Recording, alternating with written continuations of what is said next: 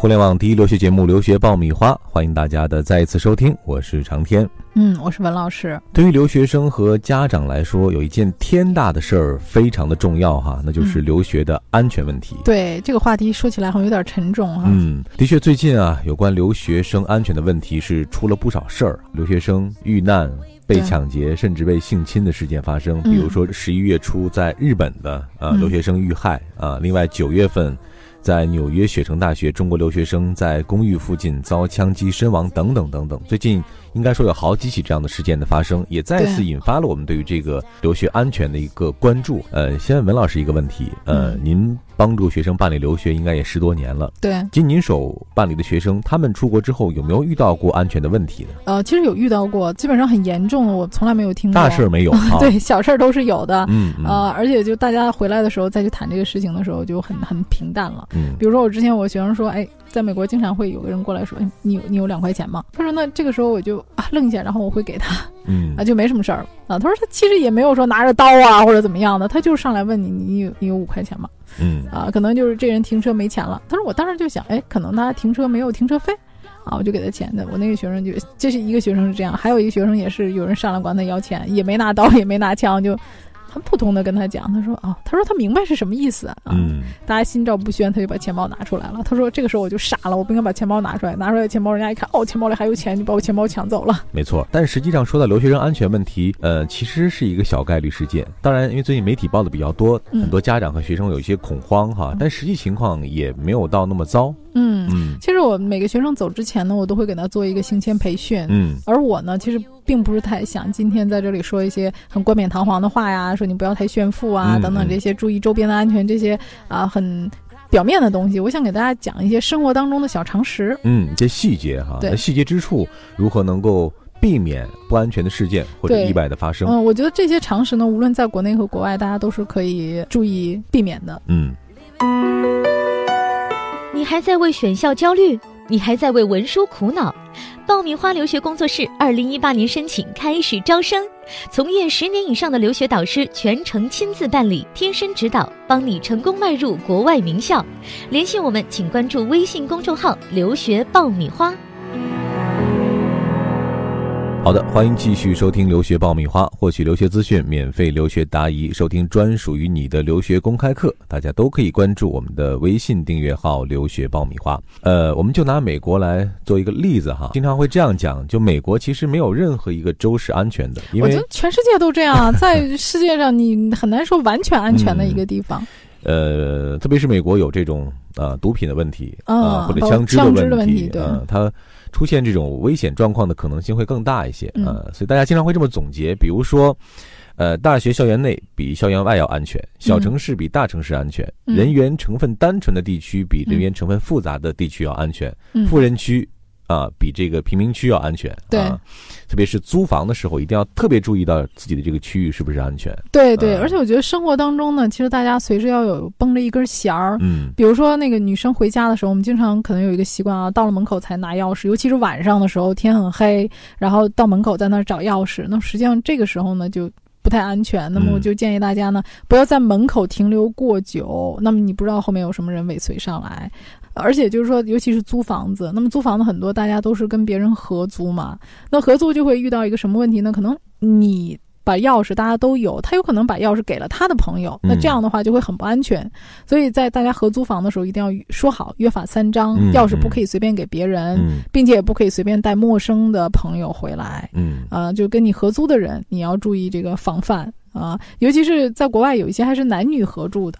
啊，大家就更要说好这件事情。有的时候你自己是注意安全，但是跟你合住的人他不一定。嗯，我们注意到最近发生的几起安全事件，呃，遇害的学生大多数都是女生。对，女生这个女生应该说，呃，抵抗外部这种危害入侵的能力会更弱一些。对，所以说经常容易会成为这个安全的这个怎么讲？受害者。受害者。嗯，比如说我经常跟我们那个女生说啊，因为女生都爱拿包嘛。啊，那么出门的时候，其实我建议女生就是说，如果在天气允许的情况下，尽量拿一件外套。那么就是说，你可以哎把这个遮挡遮挡一下，对。然后遇到一些特殊情况的时候呢，这个衣服其实也是可以起到一定作用的。对我们经常说，其实呃，以前老给学生提醒说，出去不要炫富哈。其实我想，现在其实很多学生已经会了解到或意识到这个问题，对。但还是有一些细节方面是要注意的。另外呢，讲到国外租房哈，嗯，这个租房呢，其实。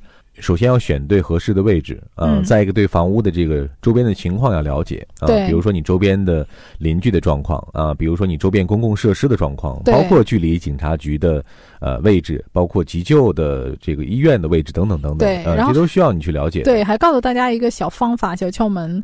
那么你出去的时候呢，因为美国大家都开车，它是一个汽车王国，所以你可以拿个包啊，或者是拿一个呃比较硬点的东西，比如你发现有人尾随你的话，或者发现一些特殊。的危险情况，那么你就拿那个包打附近的这个汽车，因为你一打汽车，它就会有报警，就会响。嗯，那么这个响无形当中就是一个报警，比你自己喊要声音大得多。嗯，那么同时也会给这个呃追你的这个啊歹徒啊一个警示。嗯，还有一点就是我们经常提醒的，就是尽量避免独自外出，特别是不要在。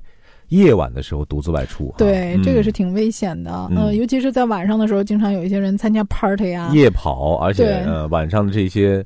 单身的这种活动很容易出现一些危险的状况，而且还有一点是大家需要注意的，就是，呃，要长期保持和亲人联系的这种畅通啊。对，也就是说，呃，养成一种比较好的和家里沟通的习惯啊，这样一旦出了问题之后，家里能够第一时间意识到你出现了问题，嗯，而不要出现那种故意的失联啊，因为现在很多孩子。由于情绪啊啊或者脾气啊等等等等啊，经常会跟家里呃，比如说两天三天不联系啊，故意失联，对这个就容易会造成一些误判啊，家里不知道你是真出事儿还是假出事儿。对我们经常会遇到这种情况，家长说：“哎呀，我一个星期都没有得到他的这个电话了，你看我打电话他也不接啊，然后微信也不回，QQ 也不上线。老师，你说这孩子是不是出问题了？那么跟家里人保持一个定期的联系。那么比如说你这段时间你的学习很忙，你要考试啊，那么提前跟家人说好。那么如果你要出去的话呢，你可以跟你周围的，比如说同住的同学呀打声招呼。没错。那么这样，万一你出现任何情况不晚归的时候呢，哎，大家也能知道，哎，你是不是出事儿了？嗯。那么如果晚上走的时候呢，如果一个人一定要走，尽量挑选灯光明亮的街道，嗯，或者是逆向行走。啊，因为你逆向行走的话，其实就是在路边嘛，其实这是安全的啊。那么你逆向行走的时候呢，你会比较容易掌握路况，因为你是逆向行走，很少有人。如果他尾随你的话，他也逆向行走，其实这不太正常的。那么上楼的时候呢，也要注意，就是说，呃。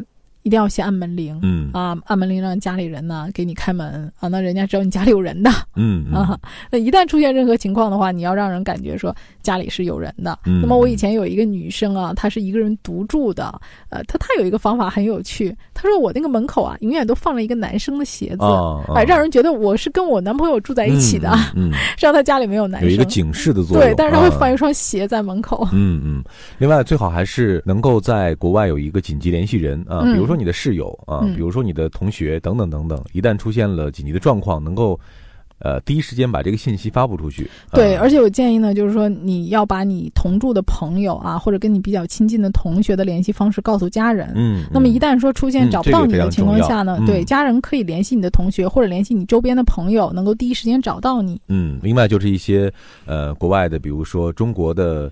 呃，学生协会啊，或者说大使馆，对，要注册啊，对，把你的个人信息，对，把信息也要留在那边啊。对，呃，还有大家就是提醒大家，可以在你的包里呢，经常啊放一些自己的这个名字呀，或者亲友的名称啊。那么，如果你发生一些紧急的，比如说医疗方面需要救助的问题，嗯，啊，那么你可能有这个卡片，那么可以第一时间联系到，呃，可以帮助你的亲人。啊，或者帮你签字的人啊，所以就说先留一下这些电话。那么我有一个学生很有趣，他以前就是一颗牙掉了，这个牙掉了之后呢，就引发了就是这个大出血。他这个流血不止，他就得止血啊，然后也没有人去呃给他签字。当时他就是在医院里等了一宿啊。他说这个血止不住，就他自己很害怕。他说不会因为掉了一颗牙死了吧？然后这个他的钱包里刚好有他同学的电话啊，给他朋友发了信息，然后他的朋友赶来，然后帮他跟医院挂了急诊。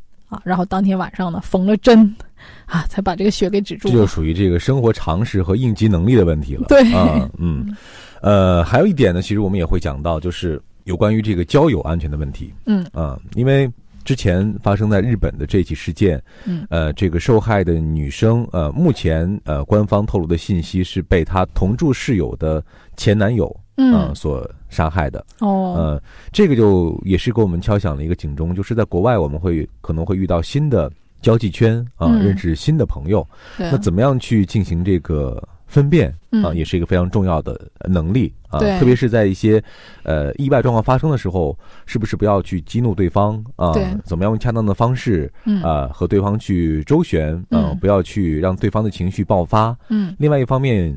关于个人的信息，是不是不要向周边的人透露的过多啊？对，而且就是在美国，它是这样的，就是说它的校园是全开放式的，那么宿舍其实也是全开放的，那么甚至有很多是男女混住的，就是男女混住是什么意思？比如这个房间住的是女生，肯定旁边隔壁住的就是男生。嗯，那你的同学，我基本上，呃，百分之八十到九十的学生跟美国人合住的，他们基本上都经历过，呃，他的呃。同寝室的同学带他的异性朋友回来过夜的情况，嗯，那么这个在中国学生来讲是非常尴尬的一件事儿，嗯，啊，同时也会出现很多危险的情况，嗯，那么在这种情况下呢，我觉得就是说你应该跟。同宿舍的同学约法三章，嗯啊，不能带异性的回来。那么如果一定要带异性回来过夜，你可以到外面去，嗯啊，那实在不行就是我有学生他出去，嗯嗯 啊，那这样的话就是说不干扰别人嘛，啊，就不干涉别人的私生活。前面我们讲到了很多哈，但是说到这个不安全的状况，应该说是真的很难列举出来啊，你也很难有一个宝典去教会所有的留学生，呃，如何应对各种各样的意外发生。对，因为我们也不确定你到底会发生什么样的情况，但是真是警钟长鸣，你。随时都要保持一颗警惕的心，对，没错。另外就是增强自己的一些处理这个突发事件的一些能力和常识啊。对，你会发现美国校园里面呢，它一般每隔五十米到一百米啊，会有一个紧急联系柱啊，联系台，就是会有一个按钮，像一个柱子一样的。那么遇到紧急情况的时候，你一定要去按那个紧急按钮，就会有学校的那个校警啊跟你推通话。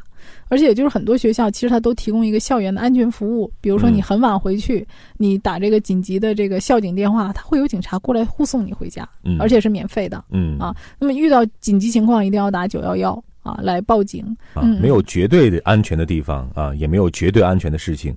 那唯一的安全呢，就是你时刻知道自己并非安全啊，并且能够培养出自己一种安全的习惯和警惕的意识。对，培养一个安全习惯。没错，只有这样呢，才能让自己尽可能的置于一种安全的状态，保持警惕，引以为戒啊，确保自己在国外留学的人身财产的安全。同时呢，也是让家里人对你更加的放心。对，最后希望大家都能够在国外度过一个安全、愉快、幸福的一个留学生活。嗯，好了，今天的这期节目我们就聊到这儿。这里是互联网第一留学节目《留学爆米花》，获取留学资讯、免费留学答疑、收听专属于你的留学公开课，大家都可以关注我们的微信订阅号“留学爆米花”。